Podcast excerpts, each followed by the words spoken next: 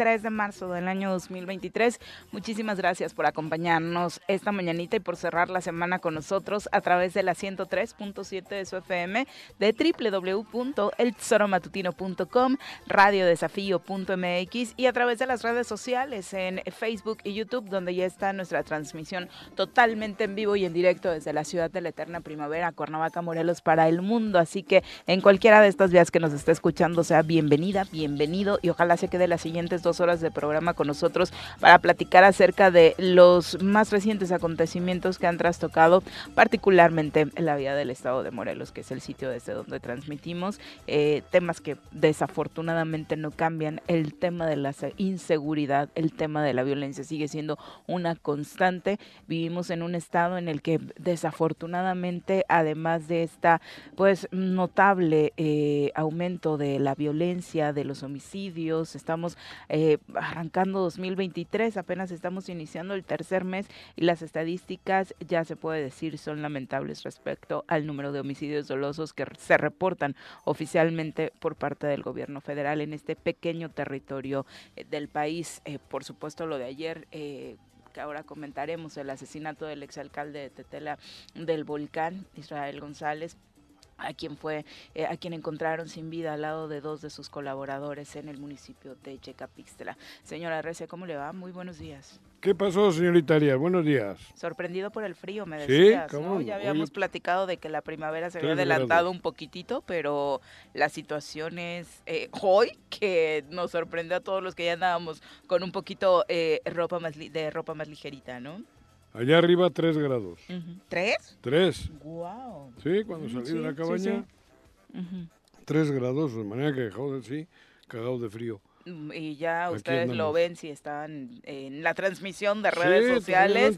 El señor Arrece anda con su chamarra polar hasta que agarre eh, la sensación térmica de la cabina del choro, que tampoco es así. también está aquí como... Ajá, está fresquetito. Pero bueno, terrible, ¿no, Juanjo? Lo, lo ocurrido ayer no, porque nosotros de momento la verdad es que creo que no es el tema, ¿no? Ni siquiera si está o no el gobernador, como decías ayer, no, no, ante lo que, ante lo ha parecido, digo, yo sigue, estoy preocupado. ¿Sigue en la misma situación? No voy a haber sido que, que le hayan o que esté en algún sitio, como muchos de los morelenses ¿Tú que, crees que, estaría tan sufren, ¿no? ¿Tú crees que estaría tan tranquilo su equipo eh, si la situación fuera así? Porque cuando se trata de otros, pues de pronto inmediatamente salen o criminalizan o terminan señalando eh, una línea de investigación, según ellos, como lo hicieron ayer, eh, relacionada con el tema del agua en el asesinato del exalcalde de Tetela. Salen con esta superficialidad hablar de la muerte de personas, ayer tres, nada más en este caso, y si se trata de él, por supuesto que la respuesta no sería No, era cotorreo, era cotorreo. Por supuesto, vamos, yo ayer decía que sin él, por lo menos el ambiente no es tan ríspido, ¿no? Pero la situación en el Estado es, pues es la que es. Triste, muerte, asesinatos, robos, asaltos se reúnen los jueves o qué día se reúne esa madre que hace va variando va cambiando de día de sede es como el circo no un, día lo colocan acá donde están los Gokar otros en, es un pinche circo porque no es más que eso un circo. Les debería dar vergüenza cabrón. La conocerán la vergüenza pues no sé pero cabrón por lo menos algunos de los que son de aquí deberían de tener tantita vergüenza tantita madre no porque Vamos, esto es terrible. Además, digo, a, nadie le importa nada por lo que se ve, pero que el que cobra como gobernador lleve 15 días sin aparecer, esto es, es un delito. Claro. Digo, no sé qué diga la ley, pero es un delito. Porque el, no lo puede hacer porque, así tan a porque el tipo está cobrando, no, no puede hacer tan a la ligera. Él cree que esto es su, su, su patio, él cree que, no, me vale el madre, me voy. No, no sé, no es así, joder. 15 días lleva fuera del Estado. Bueno, no sé dónde esté, ¿eh? No sé si fuera adentro, igual está en el baño con, chorrillo. Pero no está trabajando, ¿no? Entonces eso, bueno, trabajar no ha trabajado nunca, para mí, en cuatro años o en siete. Pero bueno, por lo menos aparecer lo que hacía últimamente, que ya lo, le obligaban a salir más, ¿no? A hacer, no sé, a inaugurar 20 metros de calle y a cortar listones y esas madres que estaba haciendo. Ahora o para ya bailar eso. con las eh, morelenses, Sí, ¿no? a que dar- parece que es el gran atractivo del Ándale. gobernador, bailar Sí, con las bailar morelenses. con alguna morelense, porque eso, puta, es una obra de arte, es una acción loable, es, es salvar a Morelos. Es darle la Es una alegría, la vergüenza. felicidad. Imagínese usted que la política pública del actual gobierno sea eso, que el gobernador baile con las morelenses, ¿no? O sea, Claro. creo que es por- si por algo positivo se le recordará, será por algún buen paso que sacó en uno de esos bailes, porque fuera de eso, nada. Y las estadísticas, ¿qué le cuento? Terribles. Estamos apenas con el corte de los homicidios dolosos al día jueves, es decir, ayer eh, a la medianoche, y fue, han sido 20 en lo que va de estos cuatro días, ¿no? En lo que va de esta semana, 20 homicidios dolosos en diferentes municipios del estado de Morelos. Ayer le platicábamos que de pronto a nivel eh, eh, internacional, y lo cuento para hacer el comparativo, eh, surgió una amenaza al futbolista Lionel Messi en Argentina, en su ciudad natal, Rosario, hay todo un escándalo en torno a cómo ha crecido el crimen y, eh, y que se relacionaba este atentado por la presencia del narco y demás. Eran las notas tan escandalosas que me di a la tarea de buscar algunas estadísticas para qué está pasando en Rosario. El escándalo es porque en lo que va del año, es decir, dos meses, tres días, se han dado 50 asesinatos en la ciudad. Y eso es un tremendo escándalo. Eh, la situación, por supuesto, viéndolo desde acá, desde ¿Cuántos van donde aquí? 20 en cuatro, Cuatro días, días. eh, este, te da un parámetro, Juanjo, de cómo hemos permitido también nosotros que esto no solo ya no sea un escándalo, sino que no le exijamos a nuestras autoridades. Ayer, obviamente, en esta ciudad, en Rosario, hay un conflicto político de grandes magnitudes por lo que han dejado de hacer cada una de las autoridades y aquí ya ni cuestionamos si está o no la autoridad. No, digo, la, la situación nuestra también, esta apatía, esta situación de vale madre, pues me parece que es grave, ¿no? Por parte nuestra también. Totalmente. Se- ver el Zócalo con gente, ¿cuándo fue eso? El- lo del, Lo del INE el domingo. el INE, el domingo. el domingo, ¿no? Ver el, el Zócalo pues lleno, ¿no? Por algo que para mí no tiene tanta trascendencia Mm. porque es un show y no preocuparnos por Morelos, por nosotros y permitir todas estas frivolidades, todo este desmadre de un tipo que, que, vamos, no tiene escrúpulos, es un tipo que, que, vamos, que, que le vale, que le vale tres pepinos lo que ocurre en Morelos, pero el asunto somos nosotros. Sí, Ayer creo que. Sánchez Purón o quién andaba diciendo que esto era... Siempre lo mismo. Dicen y dicen y dicen, pero no hacen nada.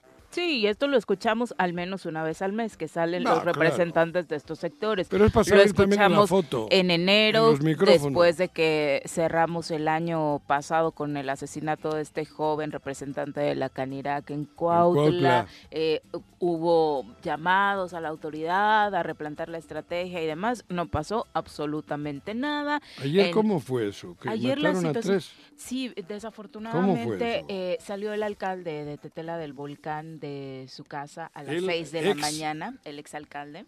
Eh, fue, de hecho, nos acompañó eh, varias veces aquí en cabina durante el periodo en el que fue presidente municipal de 2018 a 2021. Él gana las elecciones en junio de 2028, en las elecciones ¿2000 qué? concurrentes, 18. 18. Ajá. Y eh, durante este lapso le toca enfrentar el tema de la pandemia y demás, y también este asunto en el que eh, se dan estas disputas por el agua al Hueyapan, eh, pues en un asunto histórico, ¿no? También tratar Sí, de el tema del agua. este, este eh, pozo, o este manantial, mejor dicho. Eh, los familiares que informan que el exalcalde salió de su hogar situado en Tetela del Volcán alrededor de las 6 de la mañana para llevar a sus hijos a la escuela. Iba circulando por la carretera de Mexquemeca en Yecapixtla cuando detuvo su marcha eh, porque estaban frente a él hombres armados en una especie de retén, esta que, estos que desafortunadamente ya se han vuelto eh, desafortunadamente comunes y que hacen pues grupos delincuenciales. Eh, estos hombres armados le piden a los dos niños que iban eh, con su padre rumbo a la escuela que bajen de la camioneta y se lo llevan a él y a dos de sus colaboradores. Eh, los dos hijos del Edil, ambos menores de edad, eh, fueron quienes avisan de este eh, pues, de esta aparición de su padre y de sus amigos. El comisionado estatal de seguridad, José Antonio Guarneros, confirmó que recibieron el- ¿Quién? José Antonio Ortiz Guarneros, Ah, mira. confirmó que ellos reciben el reporte a las 6.52 de la mañana Mira. y posteriormente se da el hallazgo de una camioneta Mm. en el municipio de Yecapixtla donde se encontraban los tres hombres con huellas de violencia. Eh, estaba el cuerpo del exalcalde de 43 años y también dos de sus colaboradores. La camioneta Explorer eh, fue localizada a un costado del libramiento oriente de Cuautla que conecta con el municipio de Yecapixtla eh, y bueno, eh, se, se trata por supuesto de un triple homicidio que ayer trataban de explicar eh, las autoridades que están en Morelos, es decir, Samuel eh, Sotelo, quien es secretario de gobierno, José Antonio Ortiz Guarneros, que daba estos detalles de lo ocurrido en términos de logística, porque prácticamente ellos lo que hacen es, es eso, ¿no? O sea, montar un poquito, cuadrar los datos en torno a qué hora, qué día y demás, porque de Pero prevención, de prevención no se habla absolutamente eso, nada, pero ¿no? para eso no necesitas un secretario de gobierno ni un secretario lo, de seguridad eso lo hizo cualquier compañero Para eso, periodista. El, vocero del Estadio Azteca, datos, cabrón, Por ejemplo, ¿no? es el que podía haber hecho eso. Lo que se dijo ayer lo A mí ya me tienen hasta la madre, la verdad. A mí el- allá creo que hasta Samuel Sotelo debería de darle un poquito de vergüenza y tener un poquito de dignidad, si es que si es que así se le puede llamar. No he querido hablar mucho de él, pero por digo, por respeto, ¿no? Y por la relación que ha habido en años familiar, pero lamentable, lamentable que sea tan lame lame lame también, porque es- hay que ser lame lame para permitir que ocurra, bueno, no para permitir, porque yo entiendo que ellos no permiten, pero no hacer nada por Morelos y vivir a la sombra de un canalla, me parece que ya es momento de decirte, mi querido Samuel, con todo respeto, creo que es momento de que te hagas a un ladito por el bien de Morelos. O por lo menos habla con más fuerza. O di algo, cabrón. No vengas a hacer la demagogia esa de, de meter un discurso eh, sin, sin, sin, sin fondo, un discurso vacío, porque lo único que hacen es eso, soltar discursos vacíos. Y yo te conozco, y yo sé que estás ahí, pues bueno, desde hace siete años. Sé cómo estás, cabrón. Entonces, reacciona, reacciona y dale un golpe en la mesa y, o haz algo, mi querido Samuel, porque así creo que tus paisanos de Morelos algún día te lo van a reprochar, cuando no estés bajo la tutela del, del que cobra de gobernador. Vamos a escuchar parte de lo que se decía ayer en esta rueda de prensa en la que estuvieron, insisto, el secretario de Gobierno Samuel Sotelo, también el representante de la 24 Zona Militar, el vicealmirante José Antonio Ortiz Guarneros, el fiscal eh, general del Estado de Morelos, Uriel Carmona, y pues estas son las primeras versiones en torno al asesinato del exalcalde. Nos acompañan, como ha señalado Francisco, eh, como cotidianamente se reúne la mesa de seguridad, el día de hoy se ha dado cuenta de algunos eventos ocurridos en la zona oriente, en Yecapistla, en donde, según la información que ha trascendido y de lo que se ha expuesto aquí en esta mesa de seguridad, el expresidente de Tetela del Volcán eh, fue privado de la vida. Entonces tenemos alguna información preliminar en relación a estos acontecimientos. Eh, le quisiera pasar el micrófono al almirante para que, de acuerdo a esos pocos datos que tenemos en relación a, a estos hechos, pues se desprendan las líneas de investigación que ahora correrá a cargo de la Fiscalía General del Estado. Así es que, adelante, almirante, por favor. Bueno, la Ahí está el, dije, vicealmirante que es lo único que bueno es que básicamente se, se dejó ahí porque Primero es una situación en la que solamente pues da el parte de a qué hora y a qué día Eso, eh, ¿no? eh, salió Gol- de su gol- casa, gol- dónde quedó la en- camioneta, Gol en el minuto 87 por En Felipe que- González. en qué kilómetro es encontraron que la te hace, ¿no? camioneta y demás, ¿no? Pero ve, Samuel, ¿qué dijo nada? Discurso vacío. Narran, narradores, pero no, no, hay, no hay nada que hacer. Oye, es el exalcalde de, de Tetela, ¿no? Sí, como les decíamos en eh, varias bueno, ocasiones. es el, el exalcalde y, y otros 20 que van ya en Y cuatro no es el primer exalcalde, no, es el No, primer no. morelense, obviamente esto es una constante, particularmente él, le decíamos, nos acompañó en varias ocasiones en este espacio, Lo tanto de aquí. forma presencial como sí. vía telefónica, y vamos a escuchar parte de lo que nos contó en algún momento de cómo se encontraba precisamente esta situación relacionada con el agua, que ha sido un conflicto histórico en el municipio. Y a comprar. nuestro municipio. Ajá, Claro. sí, a comprar y a vender. Así es. La discusión sigue estando como desde hace mucho tiempo, antes de que El se agua. volviera municipio El el, agua. tema del agua, ¿no? Así es. Es un tema que. Eso es como el huachicol, pero de agua, cabrón. Pues Bueno. algo así, algo así. ¿Qué, qué significa este manantial? Pues mira, significa este. Pues es que es un problema de hace 80 años. No me digas, sí. Bueno, una situación, no tanto problema, ¿no? Que no nos hemos este, podido. no nos Puesto de hemos acuerdo. puesto de acuerdo. Pero pues también este, el municipio de Guayapan debió de haber este, considerado esta parte, ya que pues el decreto lo hicieron al revés, ¿no? Primero decretaron y después se quieren hacer los convenios, ¿no? Entonces es ahí donde no llegamos a un punto. ¿El agua dónde está? ¿El manantial? Eh, mira, el manantial está del lado del límite territorial de Tela del Volcán. Mm, Así es, el eso, manantial que está en... en el municipio tuyo. Así es.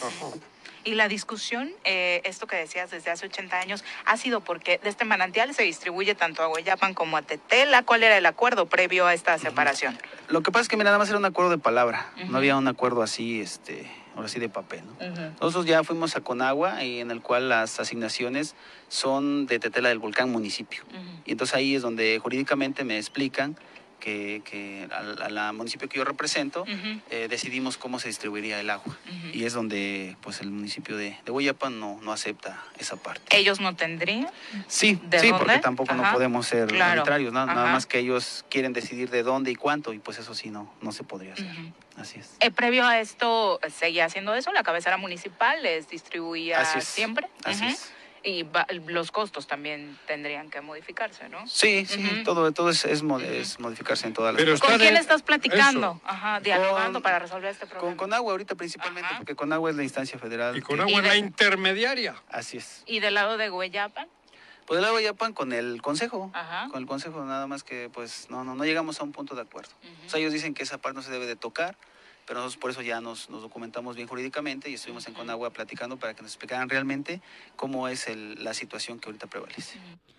Parte de lo que decía no se planificó con oportunidad ahora que se dio precisamente esta separación. Él encabezó, por supuesto, como representante del municipio y de los ciudadanos que le eligen, pues este movimiento de defensa para que Tetela del Volcán no se quedara sin el servicio del vital líquido y que, por supuesto, este manantial pudiera proveer, dado que se encontraba ahí, pues principalmente a Tetela del Volcán, lo que, eh, según dijeron ayer, pues es parte de la línea de investigación, este asunto del agua tras el asesinato, aunque sabemos que estando en Morelos pudiera tratarse de cualquier cosa. Sí, pero bueno, se te hace un nudo en la garganta, ¿no? Escucharlo y recordar, ¿no? Las veces que platicamos con él. Y... En fin, es una situación jodida.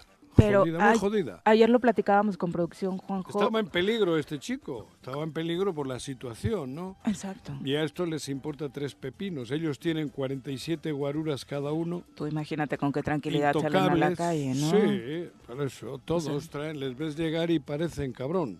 Los hombres de Harrison, la hostia. Y sin embargo, los que están en peligro, pues mira, Y tú imagínate la escena ayer, ¿no? Joder. El hombre sale tranquilo a dejar sus sus hijos. hijos a la escuela y de pronto, eh, para empezar, ¿cómo es posible que en el estado cualquiera te pueda parar en una En carretera ca- Bah, armado, bajarte de tu Hombre. auto, bajar a los niños, llevarte y horas después? Porque esto... matarte e irse. Esto sucedió prácticamente de inmediato, entre que eh, bajan a los niños de la camioneta, se los llevan y los asesinan. O sea, Pero hoy estarán reunidos. ¿Cómo tienen- puede suceder esto en una carretera cualquiera de Morelos? Ah, joder, Viri, la hostia. Ahora también vienes a poner eso. Pues si, si pasa en cualquier sitio. Esto es un vertedero. Morelos, aquí ya saben, no tienen problema.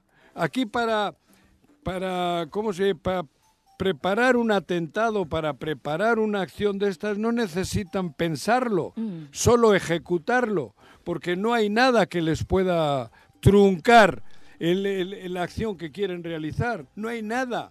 O sea, por eso ¿Por dónde pasa el alcalde? Por aquí. Ah, bueno, nos paramos aquí. Ahora viene, venga ya. Porque no pasa nada, porque ya saben que no hay nada que oponga a eso. Como sucedió con la exdiputada en una avenida Claro, principal de Cuernavaca, saliendo nada. de una farmacia, Sí. como sucedió con los comerciantes en pleno centro de Cuernavaca, terminando una reunión precisamente con el Ejecutivo Estatal y dando una pues entrevista. eh, Y te sacan en un semáforo una pistola, Zócalo. bájese del coche, debajo de un puente, y no pasa nada de nada. Ah, pero ¿cuándo se va a reunir esa madre que dicen que se reúne todas las semanas? Ayer estaban reunidos. e- Ayer, por una ejemplo, foto ¿no? chingona, unos manteles blancos preciosos, rojos arriba, Galletitas. galletitas y todos muy cordiales. Mira, ya llegaron las nuestras. Más ricas, Más creo. ricas, por supuesto. No, pero eso es lo que te digo, es una farsa y son unos farsantes. Y todos los que se sientan en esas mesas también, o por lo menos cómplices. Ayer, ayer les cuadró perfecto, ¿eh? porque parecía que estaban trabajando. Ocurrieron estos hechos que alcanzamos a comentar antes de que terminara el programa y ellos estaban eh, justo en Oh, esta reunión. sí. Les cayó de lujo para que dijeran, mira qué rápida reacción, están todos los cuerpos de seguridad preocupados por lo que ocurre en Morelos. no Pero sé. muchas cosas que observar y lo de ayer con el al- exalcalde de Tetela es solo el claro ejemplo de cómo puede ocurrir un crimen de manera tan fácil tan fácil en Morelos y en cuestión de minutos. No, ¿no? necesitan planificarlo. Yo supongo, pues que, que- que eso, ¿no? Que pues, si vas a hacer una acción tan grave, necesitarías un mes de planificación, ¿no? Por, mira, las patrullas vienen por aquí, la otra por acá, hay retenes acá. Y, y cómo lo vamos a hacer? Lo tenemos que hacer en otro sitio, ahí es imposible, porque Morelos está súper protegido. Mira, aquí tampoco podemos hacer porque tenemos, mira, una cámara hay, otra allí. Eh, En este punto tampoco lo podemos hacer. ¿Sabes qué? En Morelos no podemos delinquir. Y porque sabes que ayer el gobernador se reunió con el vecino estado de Puebla y justo en esa zona van a poner un operativo súper fuerte porque el gobernador está preocupado y encabezó esa reunión. Bueno, ya lo saben Ni ustedes. fue. Es sarcasmo, ni se presentó, ¿no? Por eso te digo, pero, pero como no pasa nada de eso que, que he descrito ahora, pues va, va. Ah, ¿y cuánto cuesta la vida? ¿Cuánto cuesta 1.500 pesos y te echas a ese güey? Porque no hay problema. No hay problema. Ah, pero qué bonito desayuno se echan ayer. Joder, a mí me impacta. Parecen esas reuniones de la ONU. Vamos a saludar a quien hoy nos acompaña en comentarios y sí, esto que dices particularmente sobre el tema de lo que cuesta una vida es así de claro, ¿no? 1.500 Precisamente pesos. la inoperatividad, la dejadez, por no decir otra cosa de las autoridades, ha hecho también que se abarate eso, de por, Por qué eso. te voy a pagar como antes Ah, cuando mates a alguien eso. si hoy la tienes tan fácil. Además, Mm. ya la gente, los que tienen ese, esa mala leche de, de poder ser asesinos, eso, por 1.500 pesos saben que matan a un güey y no les va a pasar nada, porque no les agarran. aparte. No les agarran. Entonces, esto es un desastre. A lo mejor dirán, joder, Juanjo, qué exagerado eres. 20 muertos en cuatro días. 21, ¿no? y vamos 20. cuatro días. Cuatro vamos días. Sí, Somos porque el corte se da a las el 12 de la noche de ayer. más jodido del país, más jodido en todos los sentidos. Y tenemos un sinvergüenza, hay que cobra de gobernador. Que se da el lujo de irse de y vacaciones. hace 15 días que no aparece. Mm. Y a nosotros nos preocupa el INE. Ja, ja, ja.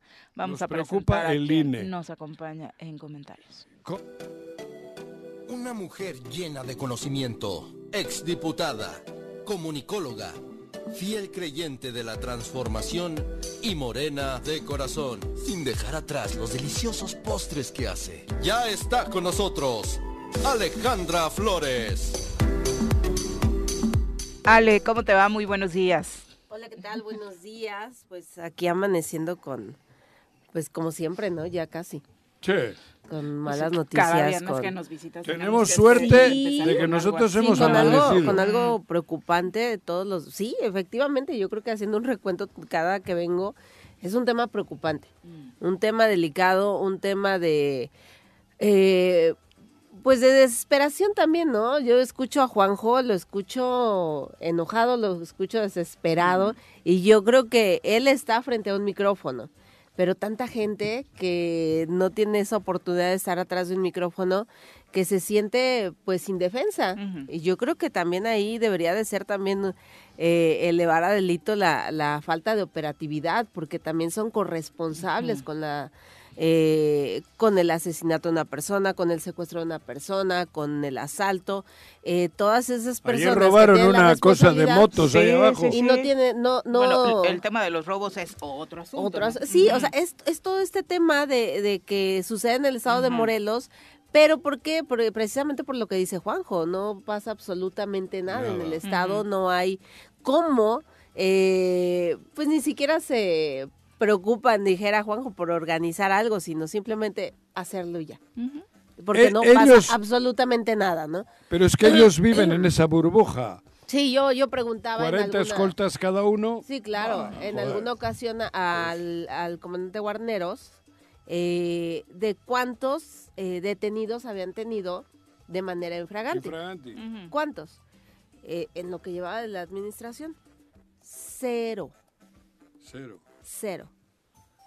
No. Cero. Y significa no que los agarres cometiendo el acto, porque dices, ay, sí, o sea, no, Huyendo. tampoco. Sino en una persecución Claro, después ¿no? del delito. huyendo, ¿no? Claro. Ni uno. Ni un detenido. Entonces eso es grave. ¿Por qué? Porque aquí cualquier persona Bah, puede claro, venir a hacer lo que quiera y no pasa absolutamente nada. Por eso es tan barato matar. Porque Así es. que puede matar uno al día Y gracias a y que no cobra hay 1.500 absolutamente nada pesos por al día, cabrón. Porque no, le va a pasar nada. Que pueden matar a cualquiera, que pueden levantar la cocina de quien sea, así sea una avenida principal, como en este caso que Pero, ¿pa' mencionas del sitio que eh, vende eh, pues auto eh, estos temas para motocicletas y demás, eh, en plena Avenida Morelos aquí en la colonia Pero, ¿pa' Pradera, qué en se Avenida reúnen? Morelos Norte. Tú sea, sabes, tú Ale, ¿para qué se reúnen? Ayer ¿para qué se reunieron? Que montan Pues para esa, foto, esa mesa grande, Mm. una mesa larga, larga, otra enfrente, larga, larga, los de la presidencia, que- Salón Morelos. los que los que presiden, los altos mandos, enfrente otros, son como 40 cabrones y cabronas. ¿Tú para qué? Para la foto. Pero es una vez a la semana, cuatro años y pico. Bueno, no, esas no son públicas, ¿verdad? No son públicas, ayer hubo Ah, no son públicas, ayer hubo comunicación diferente. por lo de Pero, pero pero, pero no. parece que con eso van a pantallar. Es, ¿Para No, qué? pero ¿De qué aparte, hablarán? o sea, en medio de todo lo que estamos platicando, les cuento el tema de ayer.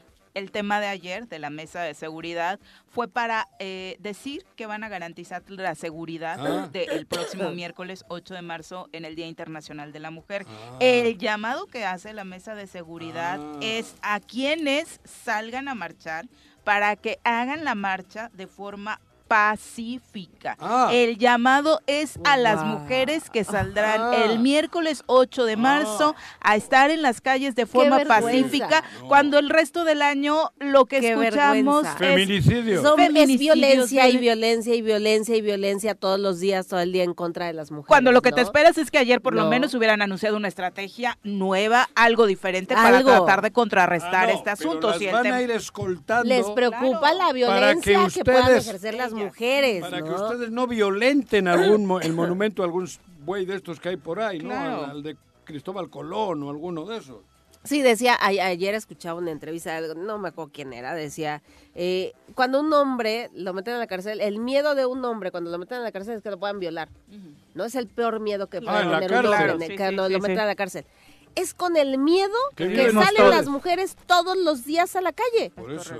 O sea, es el miedo que con el que vivimos todos los días al salir de nuestras casas. No, o sea, pero de eso nada. eh, anunciaron que va mm, a darse este operativo para ir escoltando a las mujeres que se manifiesten para que el resto de los ciudadanos y ciudadanas estén tranquilos de que no se va a cometer ningún desmán en la ciudad debido a Cuidado, esta eh, manifestación del 8 No, de cuidado a toda la oh. ciudadanía con esas Cuidado, eh, personas que tan van estar, violentas eh, que van a salir de sus oh. casas a manifestarse, ¿no? Cuidado, chicas, ¿eh? Que todo el servicio de, seguridad del si es que Estado las va a estar checando, ¿eh? No, No, vayan a hacer ustedes una, una- una- un acto, vayan a ensuciar algún monumento o, o se vayan a atrever a mentarle la madre al gobernador. No, no, no, no, eh. Cuidado, Para lo niña. tranquilo que está el Estado, ustedes imagínense que en algún municipio Que cuando no sé se de dé qué se esta quejan. marcha, Sí. ¿no? ¿Para qué marchan? De hecho, ni debería haber, ¿verdad? Yo no sé ni para qué salen ustedes De seguridad mañana. y de paz y de tranquilidad que vivimos en el estado de Morelos. Claro.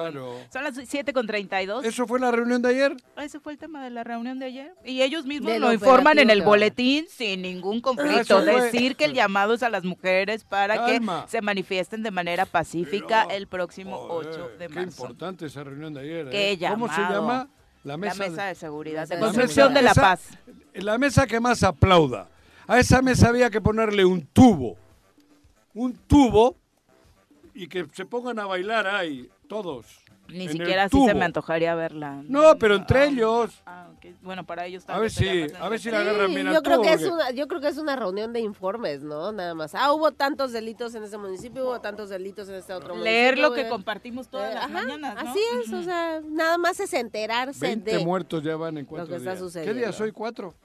Hoy es viernes 5, Tres. pero el Bueno, conteo de... ayer, sí, hasta claro, ayer. hasta Hoy es ayer viernes jueves, tres. sí, ya sí. habrá alguno por ahí. Bueno, ahorita Ya habrá checamos. alguno. Profesor Arnaldo Pozas, muchas gracias por la comunicación, por los saludos. Chacho Matar, muchas gracias Chacho por tus comentarios. Dice un abrazo fuerte a cabina.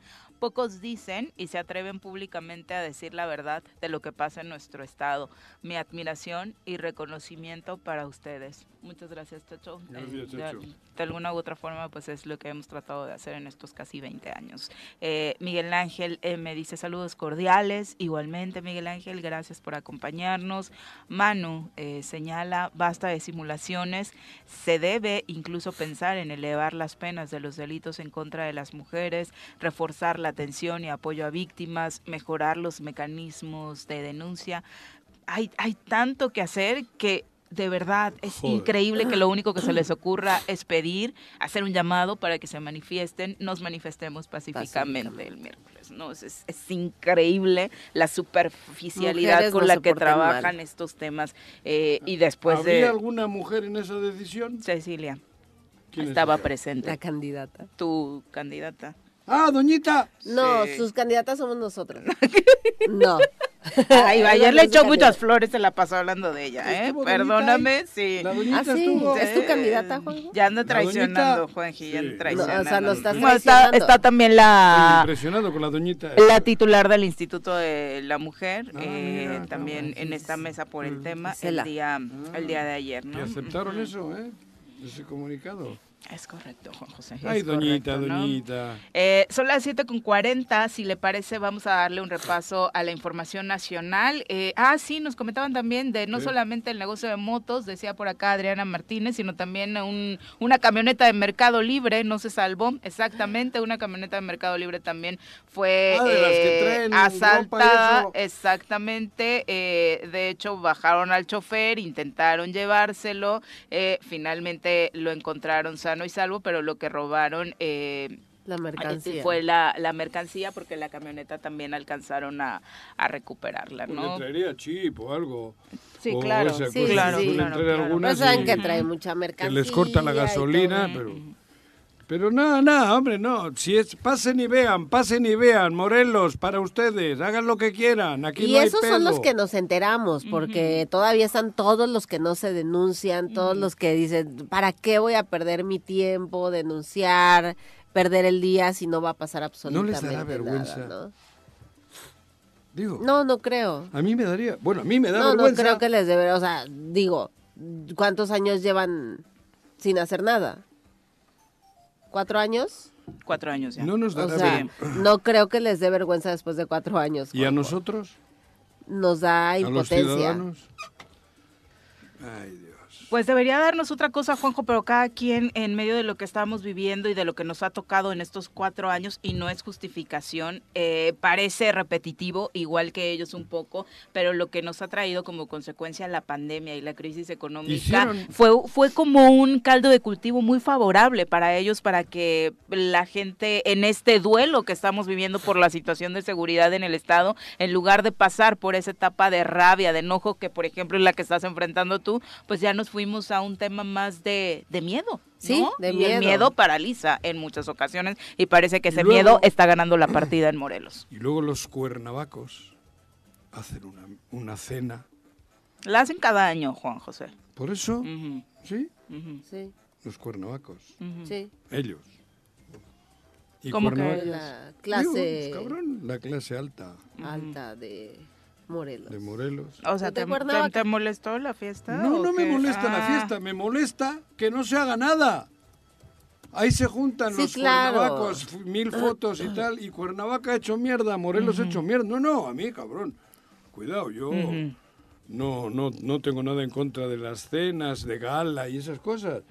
Pero cuando tienes un estado tan jodido, pues si vas a hacer una cena de gala, también haz otras cosas.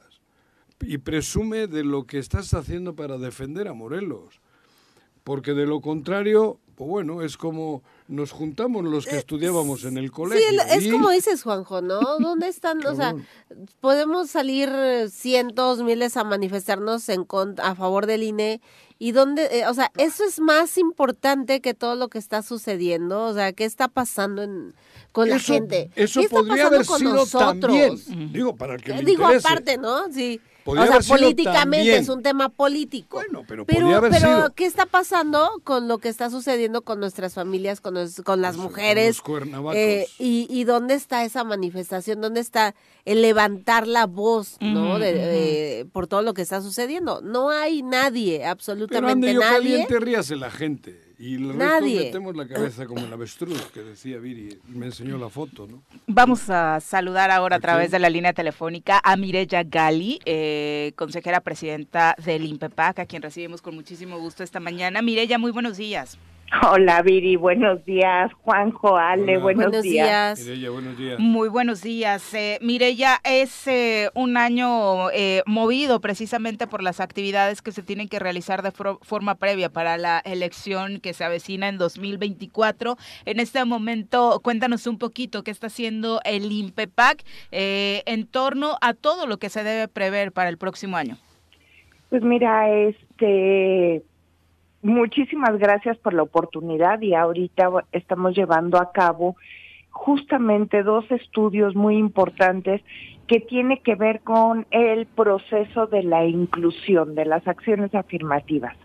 En, en el año 2021 teníamos que haber llevado una consulta para poder eh, implementar las acciones afirmativas en favor de los indígenas. Sin embargo, bueno, pues estábamos en plena pandemia, entonces la sala nos dijo, ¿sabes qué? Pues ya no lo pudiste hacer antes, haz lo mejor que puedas, pero después sal y consulta a las comunidades indígenas si están de acuerdo o no están de acuerdo. Entonces, bueno, pues ahorita estamos en ese proceso. De verdad ha sido súper interesante. Ah, eh, hemos encontrado comunidades indígenas que ni siquiera estaban en el catálogo del INPI y bueno, pues este hemos estado platicando con ellos y bueno, y de alguna manera pues conociéndolos, ¿no? Y por otro lado también sobre las acciones afirmativas que se que se implementaron para los grupos vulnerables, que incluyen pues a, la, a las personas con discapacidad, a la comunidad LGBTIQ+, a los afromexicanos, a los jóvenes y a los adultos. Entonces, bueno, hemos estado llevando foros ah, de manera paralela a un estudio que se está realizando en el CRIM para ver realmente, para conocer a fondo, más allá de los datos que tenemos del INEGI, Ujú. sobre estos grupos vulnerables y bueno, pues también preguntarles si están o no están de acuerdo con las acciones afirmativas.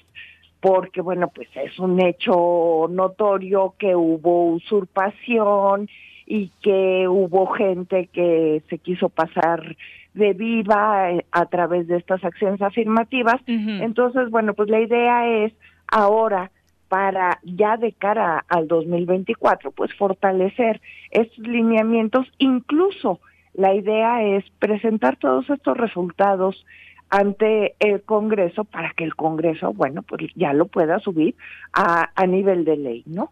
Particularmente nos podrías adelantar algo de los algunos de los mecanismos que se podrían implementar para evitar que se den estos abusos y sobre todo que estas acciones afirmativas realmente sean para quienes eh, necesitan y requieren esta representatividad.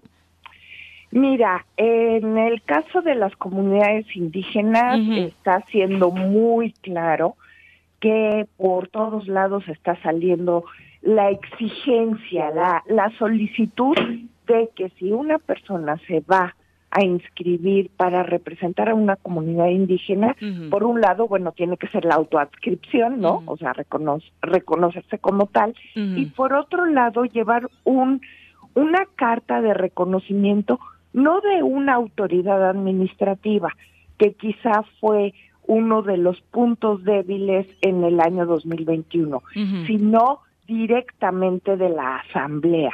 La asamblea de la comunidad es quien va a decir si una persona lo representa o no lo representa. No queda en manos de una sola persona representante de la comunidad, a quien, eh, digo, es una interpretación, a quien pueda yo llegar a ofrecerle a Juanjo de, oye, tú eres el líder de esta comunidad indígena, dame mi cartita para que me vaya a presentar como candidata. Exactamente. Yo creo que más de uno le va a pensar, ¿no? Después de lo que sucedió y la vergüenza, la verdad es que la perdieron candidaturas, afortunadamente. yo, yo, creo que sí, más de uno lo va a pensar ah, ahora en atreverse a irse a otro estado de guerrero y conseguir un y decir soy indígena. Que se pinten el pelo. Por menos, cabrón. Pero estamos, tú estás hablando de... ya, aunque se pinten el pelo no les va a funcionar por este trabajo que se... Por este trabajo que se está haciendo. de pelo rubio, cabrón. o sea, estás casado, tienes hijos, soy de la diversidad.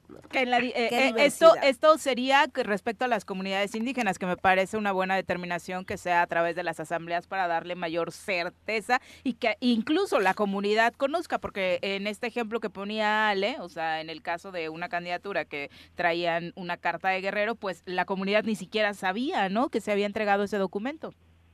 Exactamente. Este, oye, Viri, antes de continuar, estamos justamente en el proceso de la de la consulta. No hemos llegado a ninguna conclusión y lo quiero dejar clarísimo porque una de las características que tiene que tener esta consulta es que nosotros no nos no nos podemos meter tal cual te estoy adelantando algunos de los resultados que hemos visto, ¿no? O sea... En lo que coinciden. exacto, en lo que hemos visto que están coincidiendo, ¿no?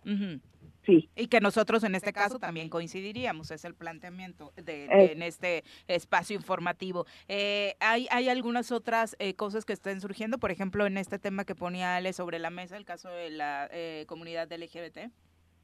Pues mira, eh, ahorita eh, ya trabajamos varios foros con la comunidad LGBT y con ahorita estamos trabajando foros con los afromexicanos y curiosamente entre las cosas que están surgiendo, o sea, no hay nada definitivo, es que también están pidiendo la autoadscripción calificada. Entonces, bueno, ellos como comunidad están viendo porque tiene que ser un planteamiento que emane directamente de ellos, es cómo van a calificar esa autoadscripción, ¿no? O sea, quiénes van a ser, digámoslo de alguna manera, las autoridades que digan, sí, tú eh, me representas como parte de la comunidad LGBT o tú sí me representas como parte de, como, como persona de la comunidad afromexicana. Es más complejo, ¿no? Sí, y, y bueno, pues hay que buscar los mecanismos y hay que ver, hay que ver cómo. Pero entre las cosas que han surgido, no sé hacia dónde vayamos, porque bueno, pues al final de cuentas también tenemos que sentarnos con la sala regional y platicar del tema y bueno, evidentemente con el Congreso para ver pues quiénes serían en última instancia pues las autoridades que darían esa calificación. Eh, la consulta, eh, ¿cuándo se realizaría? La, la, eh, la consulta ya la estamos llevando a cabo. ya está transcurriendo en este momento. Sí, sí, porque no es una, no es una consulta como, como la veníamos manejando. De hecho, pues llevamos a cabo una consulta justamente el 9, el 9 de enero del, del 22 que fue con papeletas, ¿no? y fuimos y les preguntamos, ¿estás de acuerdo con las acciones afirmativas? Y entonces, este, pues la gente ponía sí o no. Y esa, esa, esa consulta fue impugnada por un grupo de personas indígenas que dijo, no se vale que hagas una consulta cuando no me das los elementos para poder contestar adecuadamente. Entonces, nosotros tuvimos que volver a hacer esa consulta, que es lo que estamos haciendo ahorita, y nos acercamos con el INPI y nos acercamos con la Comisión para el Diálogo con los Pueblos Indígenas, que ellos son los que realmente manejan el tema. Nosotros somos una autoridad electoral. Entonces, bueno, hemos tenido que aprender todo ese proceso. Y en este caso, pues la consulta se divide en diferentes e-, etapas. Primero fue acercarnos con ellos, informarles, decirles lo que se había hecho, cómo se había hecho. Luego, este, viene la parte de deliberación en donde ellos solitos, sin ninguna autoridad ahí presente, pues van a hablar y van a van a este analizar la información la información que tienen para que al final a través de una asamblea pues nos den las conclusiones a las que llegaron, ¿no? Entonces, bueno, es un proceso mucho más largo, mucho más cuidadoso y este pues de gran acercamiento con las comunidades, ¿no? Y resultados entonces en fechas cuándo los tendríamos, eh, Mireya? Mira, estamos haciendo un gran esfuerzo para ver si los pudiéramos tener en el caso de la consulta indígena para eh, mediados de abril con la pues para poderlos entregar al Congreso y que se pueda trabajar con ellos. Pero bueno, pues nos hemos encontrado con el tema de que pues las comunidades no nada más tienen que atender la consulta, ¿no? Tienen otras cosas que hacer. Entonces, pues algunas de las fechas se han ido adecuando a sus necesidades y este estamos haciendo todo el esfuerzo y además tratándolos de convencer a ellos de que nos ayuden y que realmente nos den el resultado de la eh, la opinión que tienen en torno a este tema pues lo antes posible para poderlos ayudar, ¿no? O sea, simplemente pues es eso, poderlos ayudar y apoyarlos en ese sentido. Eh, ya eh, supongo que marchaste el domingo. Sí.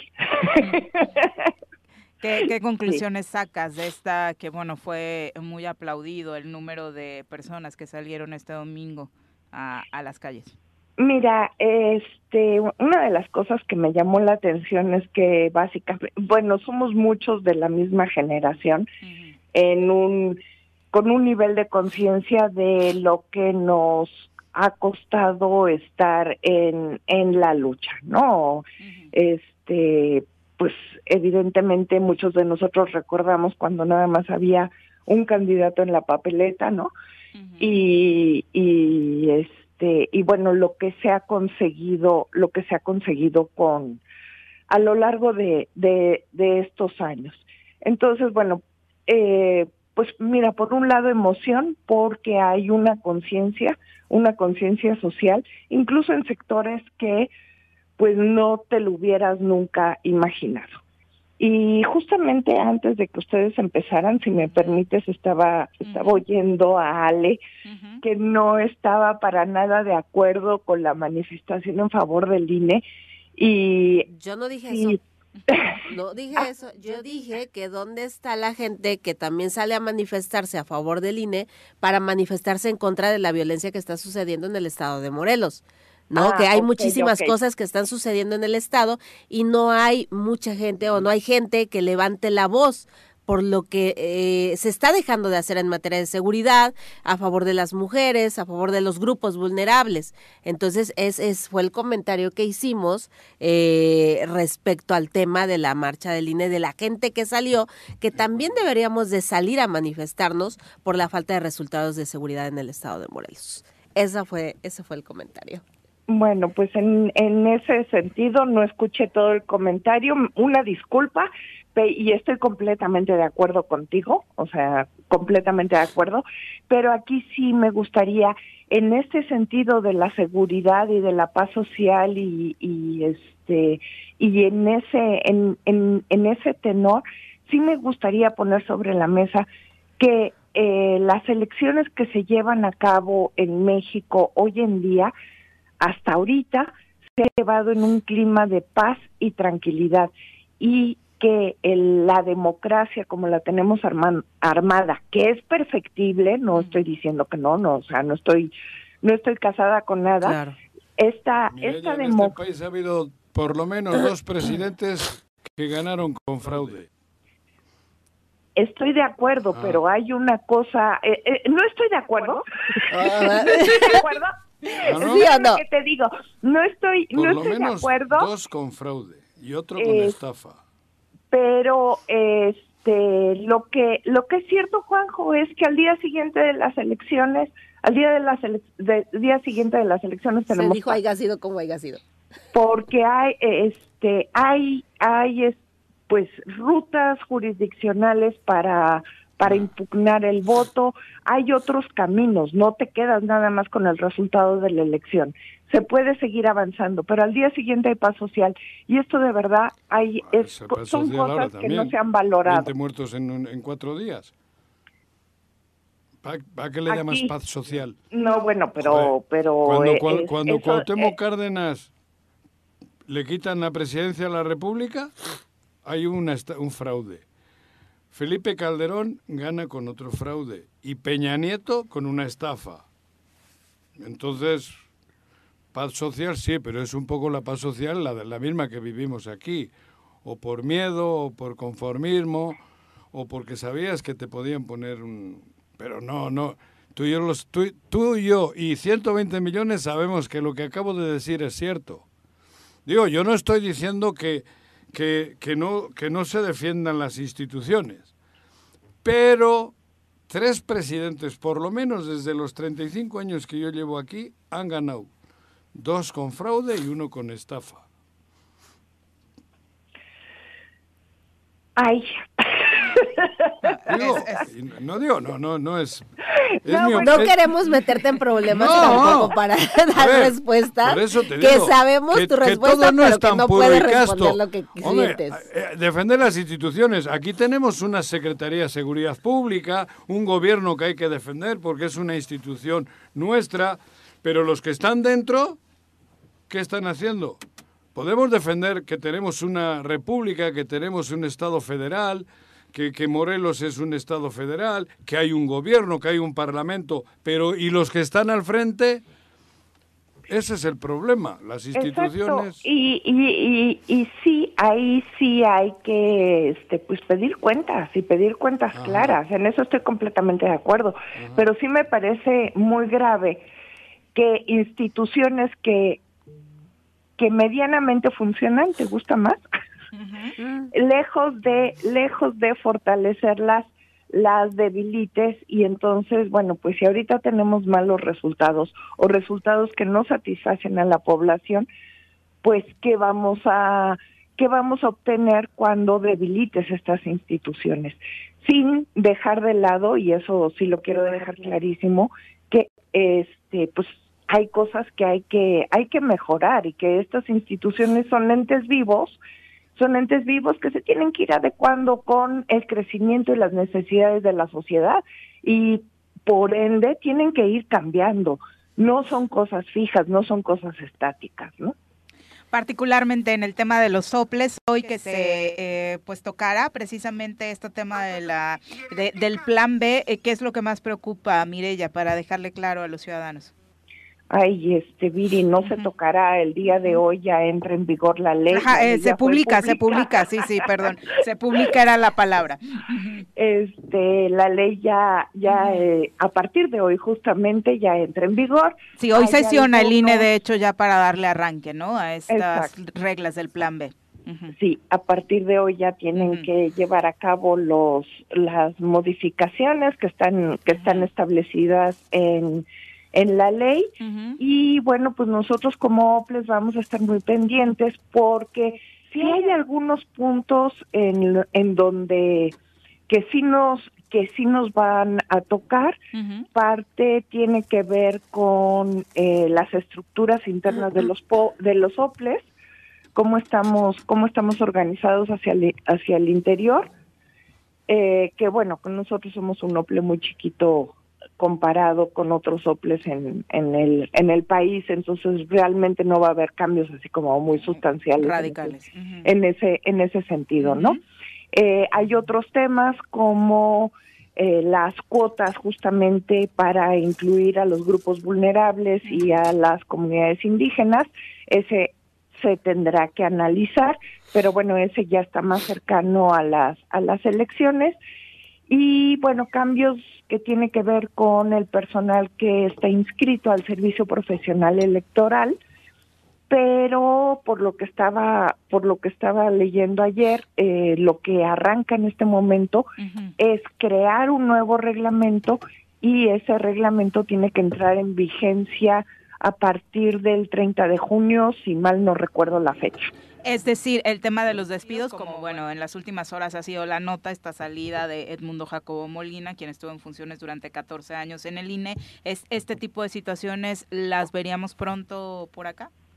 Sí, lo del secretario ejecutivo es inmediato, o sea, yo creo que es una de las acciones que se va a llevar a cabo de manera inmediata. Y también eh, pues la el cambio de eh, el número de personas que están trabajando en las juntas en las locales. juntas locales del INE, ¿no? Perfecto. Pues mira, ya muchas gracias por la comunicación. Igual. Buen día. Gracias a ustedes. Un abrazo. Bye. Hasta luego. Bueno, pues precisamente ayer el presidente de la República en la mañanera hablaba de la salida de este hombre, Edmundo Jacobo, eh, quien llevaba 14 años en el INE como secretario ejecutivo. Lo que se preguntaba el presidente eh, en la mañanera es, imagínense en cuántos fraudes habrá participado. Así que aplaudió la salida de este hombre que, bueno, en el mundo electoral fue defendido por la experiencia esta de 14 años de la que les hablábamos. Parte de lo que decía el presidente. No hay ninguna afectación a los procesos electorales, mucho menos a la democracia, al contrario. Es para que haya jueces, consejeros honestos, íntegros, incorruptibles y que no cuesten tanto los aparatos burocráticos, que no le cuesten tanto al pueblo, que no sucedan estas cosas como lo que vimos ayer. Yo ni sabía quién era el señor Jacobo, sí, y que tiene 14 años. De ser uno de los mandamás que gana más que yo, pero que además, ayer me enteré, ya lleva 30 años en el INE, es del grupo de Woldenberg. Imagínense en cuántos fraudes ha participado. Dolió, dolió bastante porque en el mundo electoral este hombre, Edmundo Jacobo, que ahora sale del INE, pues era, eh, pues contaba con una eh, connotación y positiva sobre su trabajo, ¿no? ¿Dónde anda América? Digo, América no, López. El continente no digo, ¿eh? Allá, la andan buscando, ¿sabes algo? No, todavía no hay recompensa, Juan. Igual anda con Cuauhtémoc. Todavía no hay recompensa, pero ya hay una posibilidad de que sea detenida en cuanto sepan algo de ella, porque exactamente ya después de todo esto que le hemos narrado sobre las argucias legales, América López exactamente sobre las argucias legales que esta mujer ha tenido precisamente eh, a bien eh, cometer, eh, pues ya la Fiscalía Anticorrupción podría solicitar una orden de aprehensión en contra de ella. Es la ex titular del ESAF que ha presentado de manera reiterada supuestos justificantes médicos para dilatar y evadir las audiencias a las que se tiene que presentar. Fue, recordarán ustedes, el miércoles primero de marzo cuando la Fiscalía Anticorrupción solicitó que América López fuera declarada evadida de la acción de la justicia. Esto luego de que el juez no validó el justificante médico presentado por la exfuncionaria para evitar presentarse a las audiencias programadas.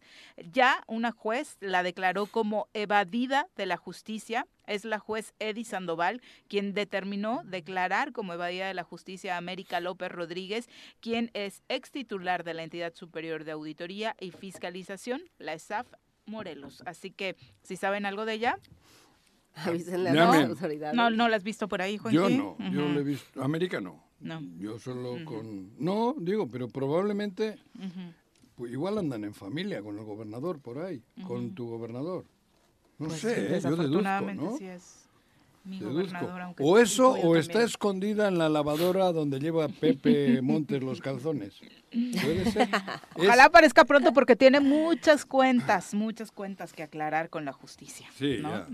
Y no puede andar llevando un justificante del doctor Simi, problema- con todo respeto, para no presentarse a la audiencia, ¿no? Pero el problema, yo creo que la chica esta, pues la regó, ¿no? Porque proteger a su patrón, como lo hizo a Cuauhtémoc, haciendo desaparecer documentos sobre las- la economía del, la- la- Sí. del Ejecutivo, ella no le, no, no le midió. Como otros muchos que están haciendo muchas cosas bajo la tutela de él, ¿no? Sí, hubo- él se va a ir, él se va a ir, él se va a cuidar él. Recuerden, él va a protegerse, él. Les va a dejar empinados a todas y a todos ustedes. Les va a dejar con un sucede. pedo monumental. Bueno, y a Morelos, ¿no? Pero de, de- de- de- robo, de todo lo que les están obligando a hacer, la van a pagar ustedes. Él no. Él le van a dar fuero. Claro. Y a ustedes les van a dar. Sí, es lo que de repente mucha gente no entiende, ¿no? Que está en espacios tan importantes que dices, eh, lo, lo que te dé no te va a alcanzar para pagar los abogados que te van a No, defender van por todos los delitos que estás Salvo que ahora despierten y denuncien. Sí, sí. Ahorita Ah. denuncien, porque luego América va al bote. La primera. Pensaban que nunca les iba a llegar la hora. Y les ha llegado la hora, además, estando todavía como, co- cobrando de gobernador. Lo que pasa que el Congreso se puso en su sitio, trabajó, hizo un bloque en favor del pueblo y, y- y América, pues a la cárcel, ¿no? Pero eso va a ocurrir cuando él no esté. Lo mejor sería, ¿qué le aconsejarías a América si te está escuchando? Si de casualidad andaba ahí cambiándole Que la se- radio ahorita que se despertó. Pues como hacen muchos de los delincuentes, entrégate y confiesa. Digo la verdad. es que y sí le estás hablando a- como Que delincuente. busque el criterio de. Y no le estoy oportunidad, llam- No, pues si está perseguida, si está prófuga, ¿qué es? Digo, yo no sé. Yo no digo que sea culpable. Pero por algo está prófuga o por algo está en esa situación, ¿no? Pero si algo tiene, acógete a una de esas cosas que hay que te puedes acoger antes de que sea tarde. Acógete a algo y, y y cuenta, di lo que ha ocurrido. Criterio de oportunidad. Criterio de oportunidad. Ajá. La abogada Alejandra. Acógete- No, pero con todo, con, tantas Con todo lo que viví en el Congreso sí. y los casos que he escuchado. No, no, ya, ya hasta me la sé. Creí que dije, quería ser dije, ¿qué abogada de? América. No. No, Me dijiste que dé que un consejo. Sí, América pero así López, lindo. Eso yo lo escucho y me está- asusta más. de Entrégate. No, claro. No, no, no. Pues sí. no, que busque el criterio Ella de ahora está eso te puede Yo ayudar. no sé qué grado de- Habla qué y grado- declara y, y De di todo lo que responsabilidad. sabes. No sé qué grado tenga ahora de responsabilidad por Mucha. estar fuera. No, no, pero me refiero a cuanto eso que has dicho que una orden de captura era- no tengo ni idea. Pero hoy está De momento es escondida. porque no se ha presentado. Hoy, exactamente. Hoy ella, la Sí. mujer, está sufriendo ya las consecuencias de lo que ha hecho. Porque en este momento ella sabe que va a ir a la cárcel. Oye, y es Por un caso también como para que le digas a, a otro consejito ¿Quién? a quienes rodean al gober de Eso cuando no veas Ah, las barbas el de tu vecino. Ver, ¿no? consejero. Les estoy diciendo, el único que va a quedar con fuero va a ser él. Ustedes no ganan una elección ni para regidores, cabrón. Ninguno de los que está ahí. Ni para regidores. Ni aunque vayan por Morena. Porque de eso se encargará el pueblo de hacer justicia. Pero él se va a ir a la Ciudad de México y se va a ir con fuero. ¿Qué es lo que busca? Cagado de dinero y con fuero. Y ustedes, hablo a, los, a las chicas y chicos morelenses que están ahí, se van a quedar con un problema que se van a arrepentir toda su vida. Van a terminar en la cárcel. Esta pobre chica, América, por ser la defensora de este tipo, pues ahora está pagando las consecuencias. Y aparte quemados, ¿no? Como sucedió en el gobierno anterior, Claro. que, que muchos Pero además que América trabajaron en ese gobierno Le decían, obligaron a "Este hacer es sagrado", cosas ¿no? indebidas. Se llevó documentos y se llevó los documentos del Ejecutivo. Y, y se guardó los documentos del de Cuernavaca Sí. cuando era alcalde este señor.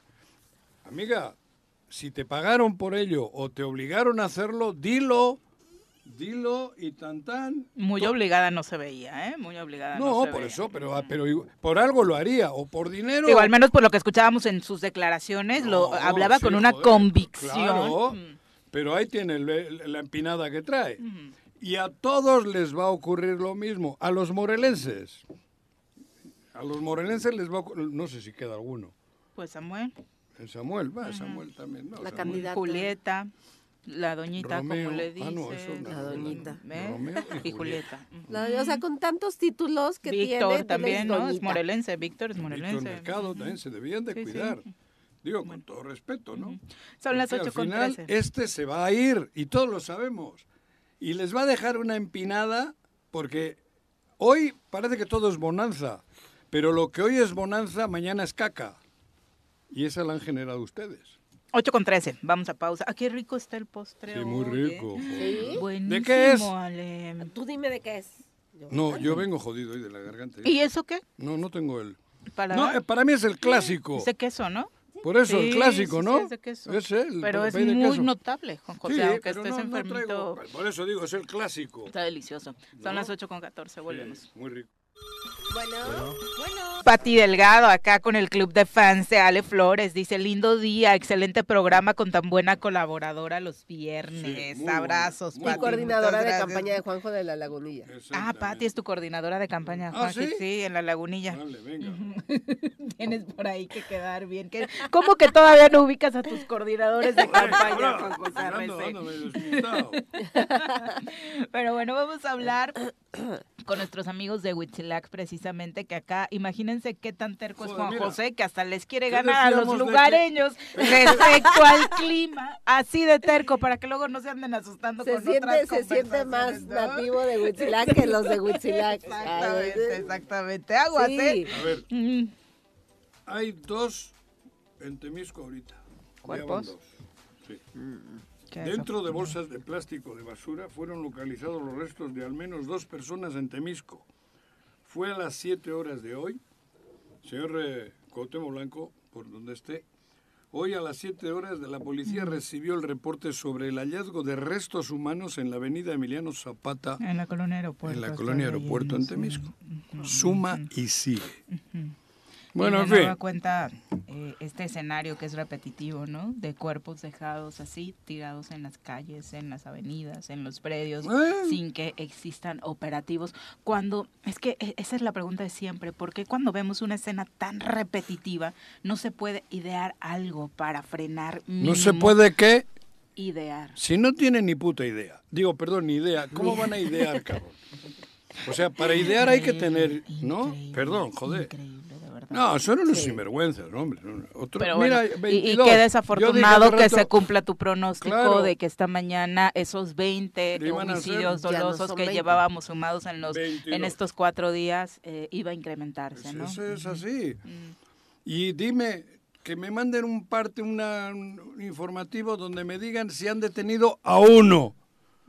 O sea, ¿Hay algún delincuente detenido en, ¿cómo se dice? En flagrancia. en flagrancia. Eso, infra... ¿No? Sí, sí, de los que les Infra- toca a ellos y que significaría que están trabajando, que están haciendo Claro, que están haciendo algo. ¿no? Sí, que hay, Rico que el hay alguna patrulla por ahí en esa ¿Qué comunidad. va? No, nada. Ves patrulla y te asustas. No sabes quién, qué van a hacer. Bueno, Bueno, sí. vamos a Qué hablar rico de el desayuno de ayer, ¿eh? En esa reunión que tuvieron de la mesa. ¿Cómo La mesa que más aplauda. ¿Cómo sabes? ¿Tienes informantes ahí? No, pero la Le- ¿Cómo foto... sabes que Le estaba impactó rico? la foto y le, Ah, le impactó el Rico llamado. Los desayunos en Huitzilac. Claro, Eso. claro. Y Eso. vamos a hablar de Huitzilac. Huitzilac. Ya nos acompañan Ya en cabina Verónica González y Diego García. Bienvenidos, muy buenos días, que son de la comunidad de Taporingos de Huitzilac. Bienvenidos. Hola, muy buen día a la audiencia. Les mandamos un fuerte abrazo y pues con un poquito de frío desde la montaña. Ah, no, acá dicen que no hay frío. Mira, yo traje a mi chamarra. Si supieran cómo tiene el aire aquí. Que ya no existe el invierno en Huitzilac, dicen por ahí No ha algunos sido tan vecinos. duro para mí que otros años, pero sí hace frío. Es, es el poder de la juventud de Juanjo, claro. Eso sí, también. ¿Quieres pelea, cabrón? ¿Quieres pelea? Vas a ver. güey. Excelente, excelente respuesta. Para quienes no, no estén muy habituados al término, ¿qué son los teporingos? Comunidad de Poringos es una, justamente, somos unos comunidad, hacemos comunidad y nos dedicamos a hacer limpieza, a hacer brechas, corta- y todo esto en pro al bosque. Para cuidar el bosque. Para Es- cuidar el bosque. ¿Es, es una comunidad de lugareños solamente o sumadas otras eh, personas de otras comunidades para salvaguardar eh, pues el ecosistema? Bueno, es una comunidad, podemos decirle que esporádica, porque la intención de esto es reeducar a la gente y educar, compartir la enseñanza a través de nuestras experiencias en cuidado del, bo- del bosque, restauración de los suelos. Pero es esporádica porque a veces va la gente y piensan que es algo fácil y van una o dos veces y no regresan. Sí. Entonces, la Por moda. La resistencia que por ha tenido... bien, por hacerse unas fotos. Subir a. Instagram que estás plantando Sí, un arbolito, plantando un ¿no? árbol. Y Lo- luego tan tan, ¿no? Lo que cabe mencionar es que actualmente la comunidad de Poringos no es formada por comunidad de Huitzilac, que es lo que creemos, sino es comunidad de los alrededores de Cuernavaca, Ciudad de México, Ok. Tlayacapan, que han llegado a, a trabajar con nosotros y que ha sido una experiencia muy padre. Pero además de esto, en la actualidad contamos con dos brigadas, una de voluntarios y la brigada especializada que somos de parte de CONAFOR, que estamos trabajando en convenio ahorita con ellos y que es una brigada, un escuadrón de emergencias en los Ayer cuales actuaron, dices. Ayer actuamos, antier actuamos ajá. en un incendio muy grande en los límites de territorio con Ciudad de México y Huitzilac, donde Fierro del estuvieron Toro, por- por allá, por en Fierro el del 46, Ajá. 46, 45, un incendio muy grande que estuvieron más de nueve brigadas en, en acción. ¿Provocado? Sí, todo viene a través de, del, del amigo Homo sapiens, desgraciadamente, que es todo es intencional. Sí, claro, claro. Y bueno, eh, Pero ya digamos que forma parte del inicio de la temporada de incendios Sí. forestales. Ujú. Ya huele a humo.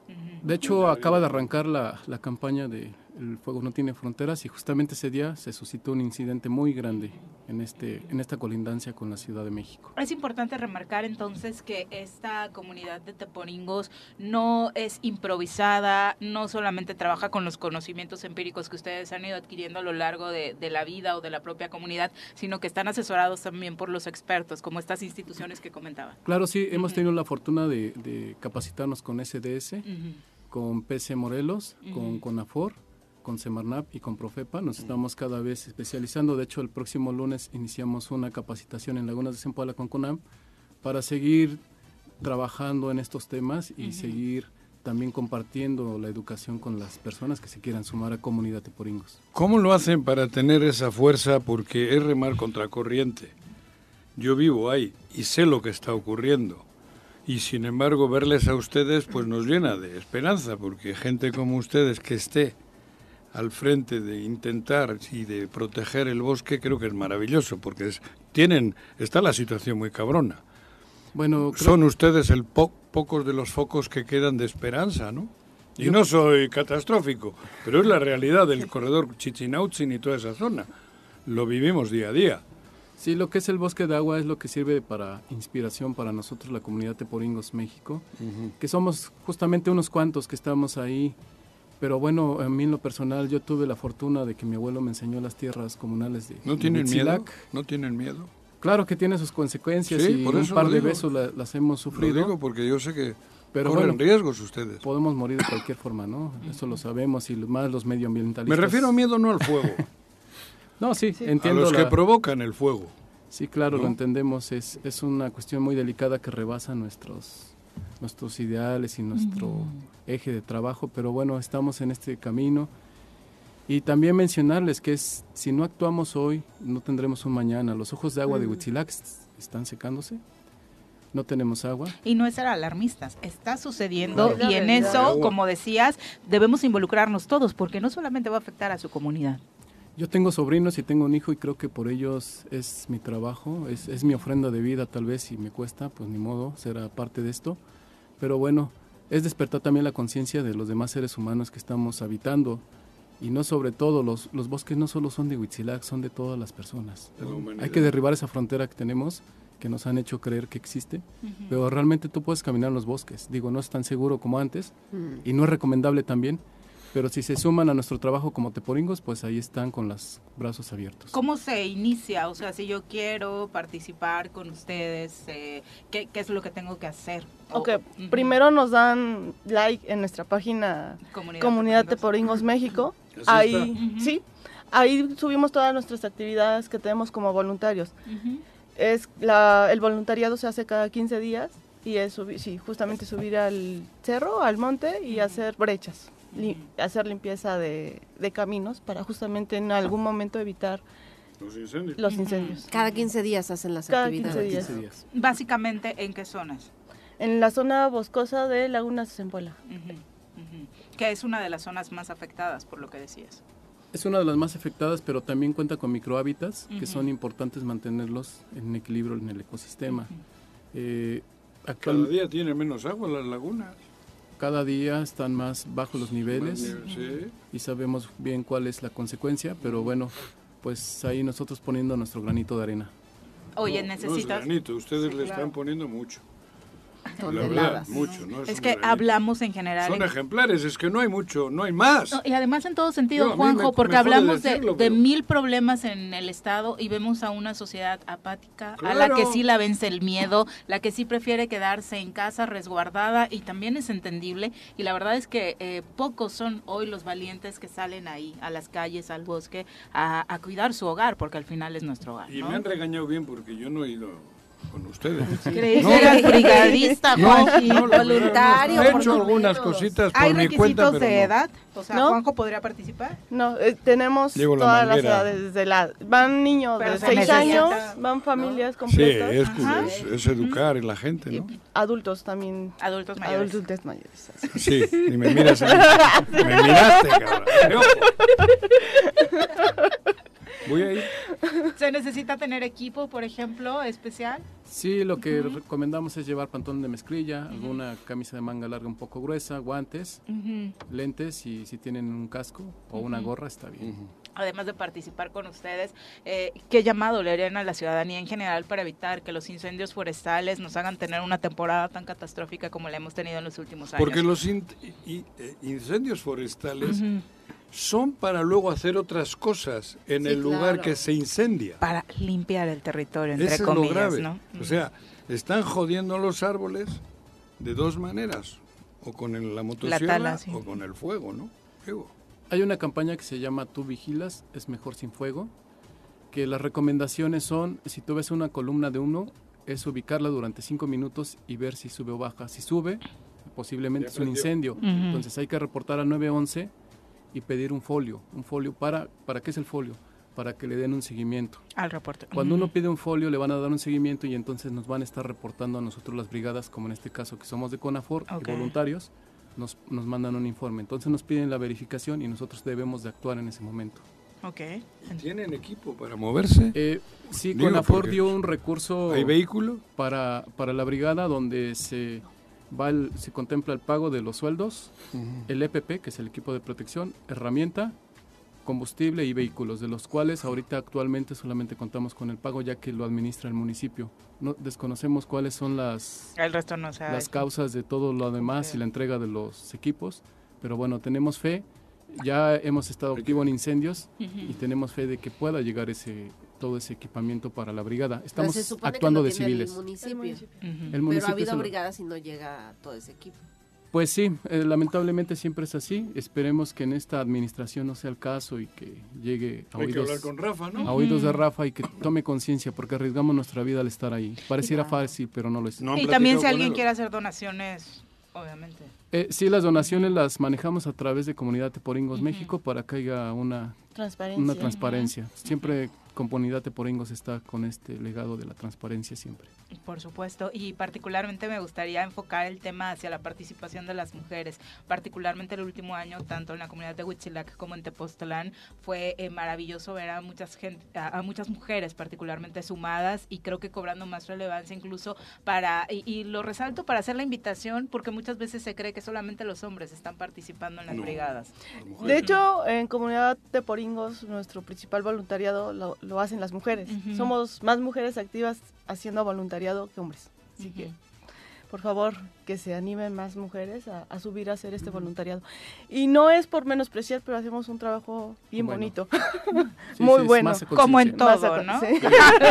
Normal, ¿no? Además, este año logramos en la brigada Huitzila Conafor, que es la que está trabajando en Huitzila, logramos meter a dos mujeres que son parte de Comunidad de Poringos y que también ahí es un llamado para, para, las dependencias porque les ponen unas pruebas muy rudas. Sabemos que sí lo hacen las mujeres y por eso están dos, pero que no tienen la misma fuerza que un hombre, ¿no? Entonces sí debería de haber como ciertos lineamientos especializados hacia las mujeres.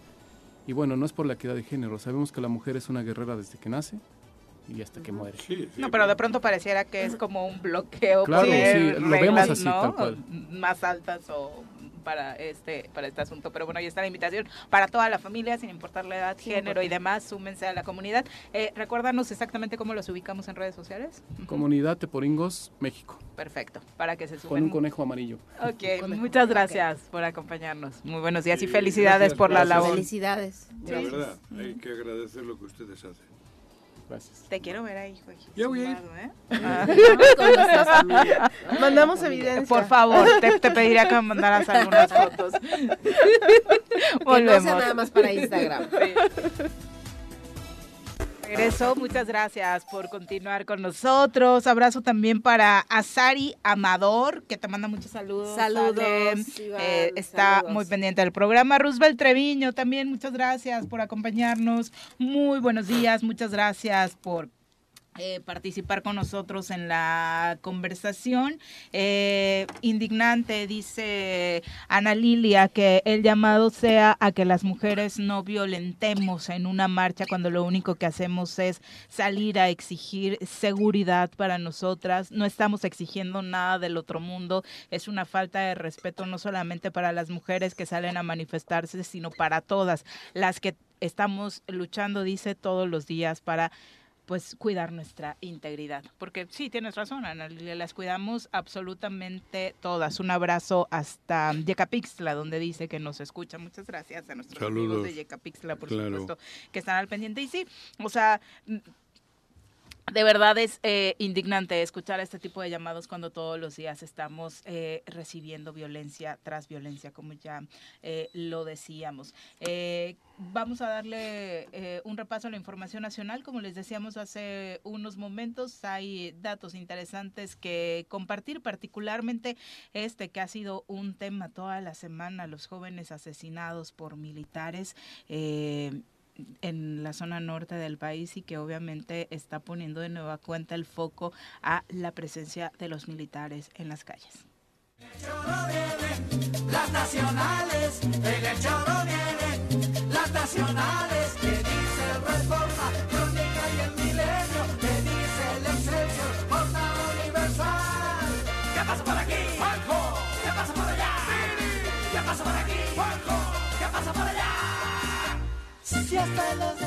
Bueno, en esta tragedia en Nuevo Tamaulipas, las autopsias practicadas a los jóvenes que perecieron a balazos a manos de soldados el domingo pasado en esa ciudad revelan que recibieron disparos en repetidas ocasiones y en prácticamente todo el cuerpo sin que ellos portaran armas, como se ha establecido en testimonios eh, de los propios militares y de un sobreviviente. De acuerdo a las copias de los exámenes necrológicos, se advierte que hubo exceso de fuerza hacia los jóvenes que el domingo 26 de febrero se transportaban en una camioneta Silverado blanca por la colonia Manuel Cavazos Lerma en esta ciudad fronteriza. No se han especificado detalles sobre la posición de los tiradores al momento de accionar sus armas, pero por las escenas que hemos visto, eh, pues esta camioneta de militares termina por eh, detener a los jóvenes. Ellos señalan que habían escuchado detonaciones, un estruendo, eh, literal es lo que dicen, y lo primero que ubicaron fue fueron a estos jóvenes que que empezaron a increparlos, a ponerse un tanto violentos de palabra, porque no iban armados, según se ha confirmado. Y bueno, en estas escenas que también han circulado y que seguramente usted ha visto, empiezan a, primero, a disparar al aire, después a tratar de disparar a los pies y posteriormente se dan, ya no hay escenas de esto, pues el ataque directo a los jóvenes. Eh, no es hay... una que se le ve que dispara al piso. Exactamente. Esa he visto yo por ahí. sí. Exactamente, sí. Y luego ya se agravó. Hay Ya tres jóvenes que, de- de bala. que asesinaron. Que asesinaron. Eh, el cadáver, uno de los cadáveres, por ejemplo, presenta heridas por proyectil de arma Algunos de fuego estarán contentos. en las partes temporal y Greti- del cráneo, ¿no? Algunos estarán contentos, aquellos que decían, se burlaban de abrazos y no balazos, ¿no? Esto Eh, querían, Querían ¿no? esto. Querían esto en el fondo para desacreditar lo que se viene haciendo, lo poco, mucho que se viene haciendo. Pero también es cierto, y lo hemos dicho siempre, que el ejército tiene una forma de actuar muy diferente a la que debe de hacer Claro. una fuerza pública. Su capacitación no está para, Es otra. para detener Y tarde, borrachitos, ¿no? tarde o temprano, pues si calientas la orina, ellos tienen su unos métodos que no son los que se deben de aplicar con la ciudadanía de tu país. El ejército está para otras cosas y su educación, si así se le puede llamar, o su, su, su, su formación, va encaminada a otra cosa. Yo ahora he estado yendo al aeropuerto mucho y si es una situación complicada, la actuación de... No es lo mismo tener mandos civiles en los aeropuertos o en migración o lugares de esos donde el trato humano debe de ser... Sí, claro, Se prioridad. están eh, diciendo cosas un poquito fuertes de lo que se vive en los aeropuertos con los migrantes que vienen y van. Sí, yo Y creo que bueno, ya están- lo dijo el presidente, ¿no? De, ahora no una investigación a fondo, pero sí yo creo que eh, nos recuerda, ¿no? De repente muchos hechos que han eh, sucedido en el país que sí genera un poquito de, de temor en ese aspecto. Pero también ya había habido, digo, es como un contraste, ¿no? De situación que ha sucedido en que suben videos de cómo se ha burlado eh, el narco también de, de militares. El narco y ciudadanos. No, y ciudadanos, o sea, ya no en, este o caso, sea. al parecer, sí había alcohol de por medio. Los chicos venían de un antro. ¿no? eh, obviamente hay Sí. discusión Pero con la autoridad. En ese momento pierdes un poco el tema. Pero un policía, como dices, un policía acostumbrado a estos casos, Debería. lo más que hubiera Sí. pasado hubiera sido: los detengo, me los llevo por infraccionar y punto. Así es. ¿no? Que, que- que ahí dicen en el comunicado también que, que sale que el que iba a cargo de este convoy no, no ordenó, ¿no? Disparar. Y de hecho, él no es uno de No, los no, que pero está. el propio fue, fue- soldado... fue una decisión de los soldados. sí, sí. El propio soldado tiene una formación. Sí. Entonces, habrá momentos en que su, su, su mente conecta con su formación. Y en ese momento, para él enfrente hay un enemigo. Hay, una, hay un invasor. Y te disparan. Por eso el ejército debe de estar donde creo que Donde debe- tiene que donde estar, tiene ¿no? que estar, la verdad.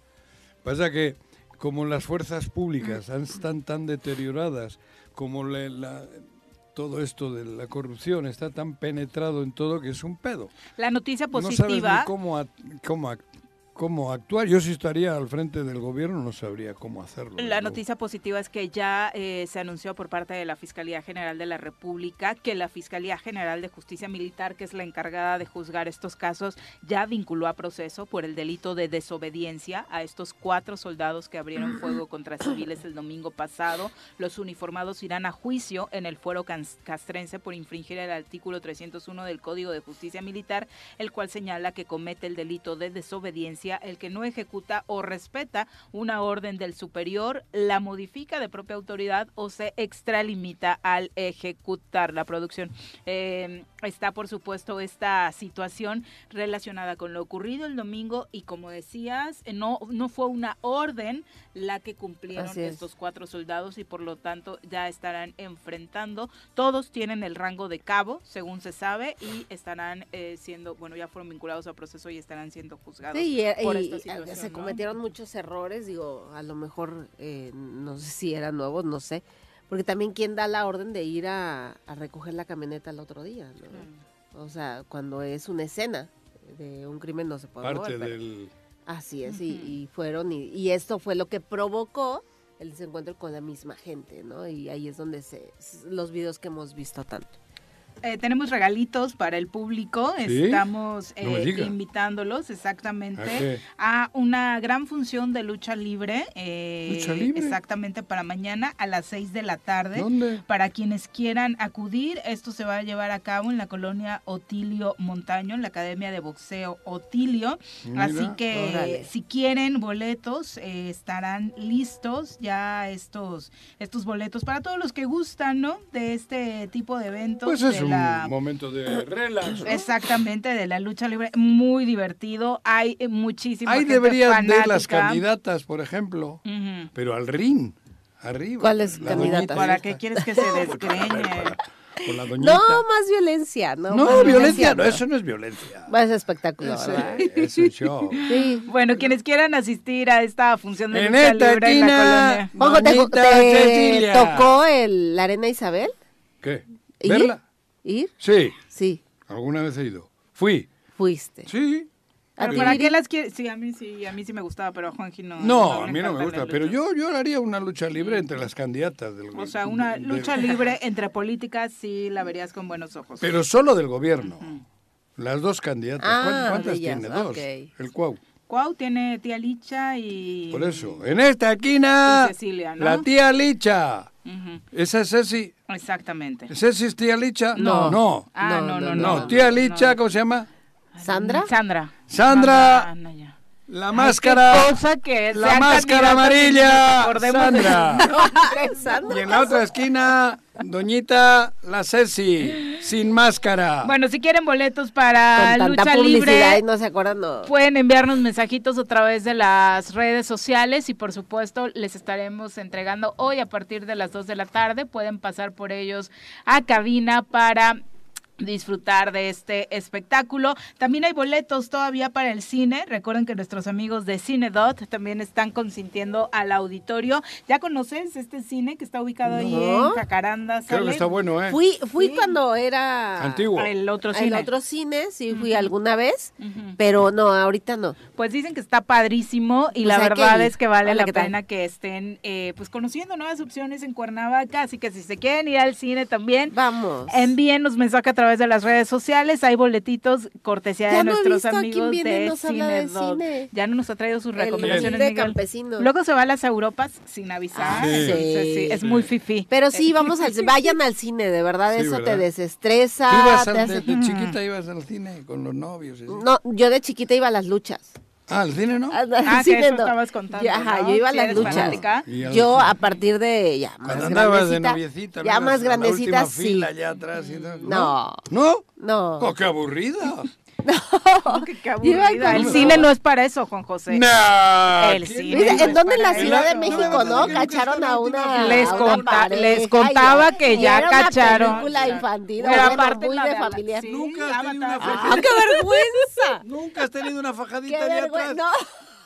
¿No? La verdad No. es que les Confiesa la aconsejaría. verdad, no te creo, cabrón. Tú. Bueno, que, que me no, conoces. ¿Qué? No, No, porque que no,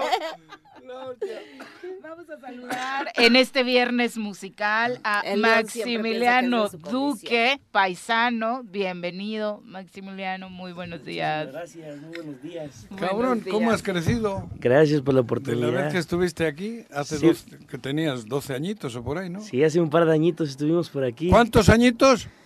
Pues No, un, un par de añitos, como unos nueve añitos. Eso tengo te 21. digo, claro. Ajá. Sí, ya tengo 21. Con Georgie. Así es. Ah, es que Georgie descubría los talentos Sí, locales. cabrón. Sí, sí. les da- La verdad es que era un concepto Sí. que teníamos en este programa Ajá. donde eh, pues muchos talentos como tú tenían la oportunidad de mostrarse. Sí, no, y muy buena persona, Georgie también. Ah, sí, lindísimo. Un saludo hasta Sí. Mérida, nuestro querido Georgie. Oye, cuéntanos un poquito para quienes no ubican lo que haces musicalmente, Maximiliano. Cuéntanos de tu estilo, de cómo has, has estado dando tus pininos en la música. Pues mira, yo empecé a cantar desde los 3, 4 años, Ah, por gusto. ¿no? ajá, La música desde chiquito me gustó. ajá. A los 8 años, más o menos, me enseñaron a tocar la guitarra y a cantar. ¿Quién te enseña? ¿Tomaste Eh, clases? Tomé clases, ajá, Ajá. un, un maestro. Pero Le- lo que te impacta es eh, Joan Sebastián. Así es. eh, bueno, él, él- yo creo que él fue mi estereotipo, él fue mi ejemplo a seguir. Me gustan los caballos también. Entonces Pero la, la guitarra... una anécdota chingona con él. Sí, así es. Sí, cuando yo tenía... Creo que se acuerda. Cuando yo tenía 10 años, eh, Me acuerdo, me la estábamos en, ayer, en un- era una fiesta, era, era un convivio, un convivio donde había más de mil personas. Y se dio la oportunidad y yo le pedí a la persona, había una persona tocando la guitarra ¿no? en el evento. Entonces yo le dije, "Dé- déjame cantar una canción, nada más cantarla, porque estaba Joan y me daba miedo todavía tocar la guitarra. Claro. Entonces me dice, sí, claro, ¿cuál quieres? Le digo, no, pues sentimental. Entonces me acerco hasta donde está. El, yo me acuerdo que el micrófono era inalámbrico. Entonces me acerco hasta donde estaba eh, el señor Joan y le pido permiso para cantarle una de sus canciones. Ay, qué bonito. Y diciéndole, ¿no? Digo, obviamente con un nudo en la garganta, diciéndole que él era mi ídolo y que si le podía cantar una de sus canciones. Y me volteé a ver, me sonrí y me dijo, claro, por favor. Entonces en ese momento eh, estaban varias personas y se quedaron callados. Entonces al, al de la música, al de la guitarra, le digo, adelante. Entonces empieza a tocar y no me dio la música, ni el tono, ni nada, ¿no? O sea, no, pero no me dijo que no sabía cómo era. Entonces le digo, le- yo le dije a Joan, pues con pena, le digo, disculpe, es que no le encuentro el tono, o sea, no, no, no la puedo cantar.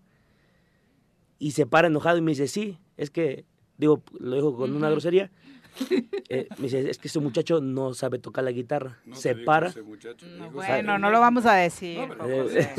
Es- era muy meticuloso. o sea, sí, sus sí, sí. propios Joder, conciertos era muy meticuloso con esos temas. Entonces se ¿no? para, me abraza y me dice, yo te voy a tocar la guitarra. ¡Guau! Entonces avanzamos, no sé, como 50 metros yo creo, hasta donde está, porque sí estaba un poquito retirado. Entonces nos fuimos caminando entre la gente y toda la gente pues aplaudiendo, ¿no? Pues porque a mí me veían con el micrófono y Joan agarrándome el hombro. Entonces llegamos, le quita, le, le pide la guitarra y le digo, señor, si me equivoco, discúlpeme. Digo, la verdad estoy nervioso. Y me dijo, hijo, yo la compuse. Dice, tú tienes todo el derecho a descomponerla, yo te doy permiso. Entonces a mí eso me dio pauta, pues la verdad, a tener más confianza. Claro. Entonces, pues la verdad la canté y pues la- mucha gente pensó que era como parte del show, o sea, porque sin querer también traíamos una camisa del mismo color. Parecida, que como que ya estaba planeado de, Exactamente. Lo, de lo bien que salió. Entonces hay fotos, videos, pues no se tomó porque en ese entonces Y pues todavía... marcó, eh, por eso di- te pregunté esa anécdota- Exactamente. esa anécdota te Entonces, marcó, ¿no? Joan, desde ahí, o sea, si ella era mi ídolo, desde ahí Joan Sebastián todavía fue más Ay, no, y aparte debe ser un recuerdo que vas a tener para toda Sí, la vida, así es. haber cantado Así con es. él. Entonces, Pero la- luego ya no le has seguido profesionalmente, solo no, no, no, por- profesionalmente ya no aquí. porque Hice estás mi disco. Estás estudiando. le- Hice mi disco a los, a los 11 años, más o menos. ¿Con- Participé. ¿Con, qué canciones? ¿Covers? covers y... De y- Joan Sebastián. Ajá, te- tenía de Joan Sebastián y, y de otras personas. Ah, este, sí, también.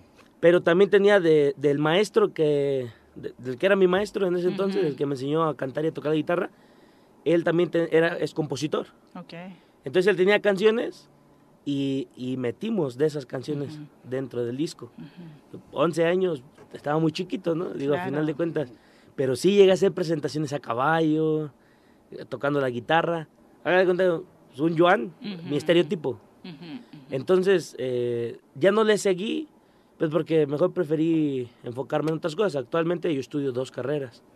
¿Qué Estudio estás estudiando? Derecho y Ciencias Políticas. Mm. Estudio de lunes a sábado. ¿Qué edad tienes? 21. Ok. ujú. Pero nos 21 vas minutos. a echar una rolita ahora. Porque, digo, por el tiempo. Sí, claro, sí, sí, sí.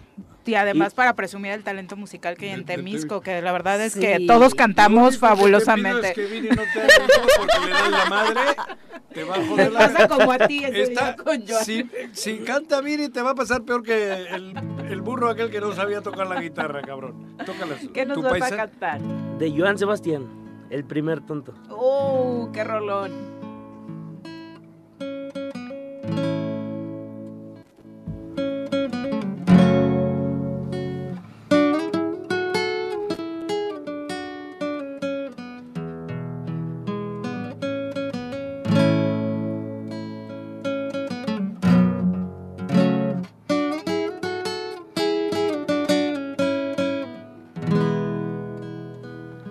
que no te habrán dicho, que no te habrán dado. Y si hay un capricho que no has realizado, y hay un espacio perdido en tus días, yo quiero llenarlo con mis tonterías. Quiero una respuesta y la quiero pronto. Dime si en tu vida has amado otro tonto. Di que no, mi amor. Di que no, por favor. Di que al menos en eso el primero yo soy. Y el primerito de tu vida quiero ser. El primerito a ti mujer, el primerito tuya será satisfacción.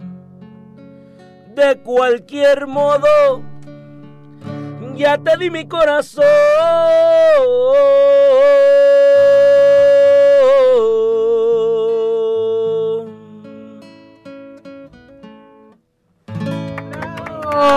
Pues tiene la voz aparte muy parecida. parecida, ¿no? Sin duda. Gracias. Oye, entonces no, no, ahorita no tienes planes para hacerlo profesionalmente. Todavía no, pero yo creo más adelante sí, sí es la intención. Y de pronto te podemos escuchar en alguna fiestecita donde nos topemos contigo. De- Supongo de pronto que, sí, que yo terminas sí. cantando, ¿no? Yo creo que sí, digo, la verdad Yo- es que... yo soy su representante. ca- Desde ahorita. Cantar sí me gusta mucho. Ajá, o sea, es ajá. algo que sí me apasiona. Entonces lo hago en todos lados. ¿eh? Lo hago si cocino, si monto a caballo, si voy manejando. Lo hago en todos lados. Pero no vas así como a fiestas o nada. O sea, de nada. que, de que me contraten, Ajá. no, porque no tengo el tiempo a veces. O sea, Ah, no, ya. no, no, No, puedo. si la escuela no te deja. Sí. Sí. No, y además no bien. puedo quedar. Sí voy y tengo otras cosas. Y pues entre una y otra cosa, pues no puedo, la verdad. Digo, además empecé con un con dos negocitos, o sea, ya míos, de- ya aparte de mi... De tu mi- carrera. de mi papá. ¿Vendes huevos o qué vendes? Ajá, tengo un negocio de codorniz. Es mi Sí, competencia, es tu competencia, sí. Juanji. Va a haber pedo. Sí, tengo una granja de codorniz. Sí, ¿verdad? Sí, además eh, también traigo café. Ah. Tengo, tengo una marca, hice una marca de café. Y ya traemos café de Coatepec, Veracruz. Ah, qué deli. Y ya pues aquí también la... Y es paisano tuyo. Es paisano mío de Sí, somos Temisco. de ahí de Te digo que el talento musical Claro allá sí. está a flor de piel. Emprendedora, Sí. Casi, casi que nacemos con En eso. Temisco tiene los dos extremos. Los que cantan bien y Viri. No te creas, ya. No, hombre. No te creas. Muchas no gracias, Maximiliano. Pero ojalá nos puedas acompañar en próximas ocasiones Sí, para claro que eh, sí. claro compartirnos que sí, parte con de tu muchísimo talento. gusto. Muchísimas gracias por darme la oportunidad. Al contrario, muchas gracias por acompañarnos. Gracias, Muy buenos gracias. días. Ya nos vamos. Dio Diego Coca su primera convocatoria para la selección nacional mexicana. Están los esperados regresos de Santi Jiménez, que sigue en plan goleador allá en Holanda. Diego Laines, que ahora está en Tigres y que bueno, viene de este regreso también por una experiencia europea. No está Funes Mori, ya no está Herrera, guardado que ya había anunciado su retiro, de las ausencias de aquellos que fueron al Mundial. Hay renovación en el cuadro de porteros también, portería. a excepción de Guillermo Pues, Ochoa, que seguirá por ahí. Eh, y algunos jóvenes, aunque falta el Pocho Guzmán, que a pesar de estar teniendo una muy buena temporada No con Chivas, lleva. no lo llamaron. Eh, y hablando de mexicanos, el Checo Pérez inicia este fin de semana en el Gran Premio de Bahrein. Le fue bien en la primera sesión de entrenamientos de la temporada. ¿Qué pronóstico tienes para esta temporada del Checo? El mismo que la pasada. ¿Exitoso? Sí, Sí, pero sí, segundo. siempre. Pero segundo. No, es coequipero. Por eso, eso digo, igual.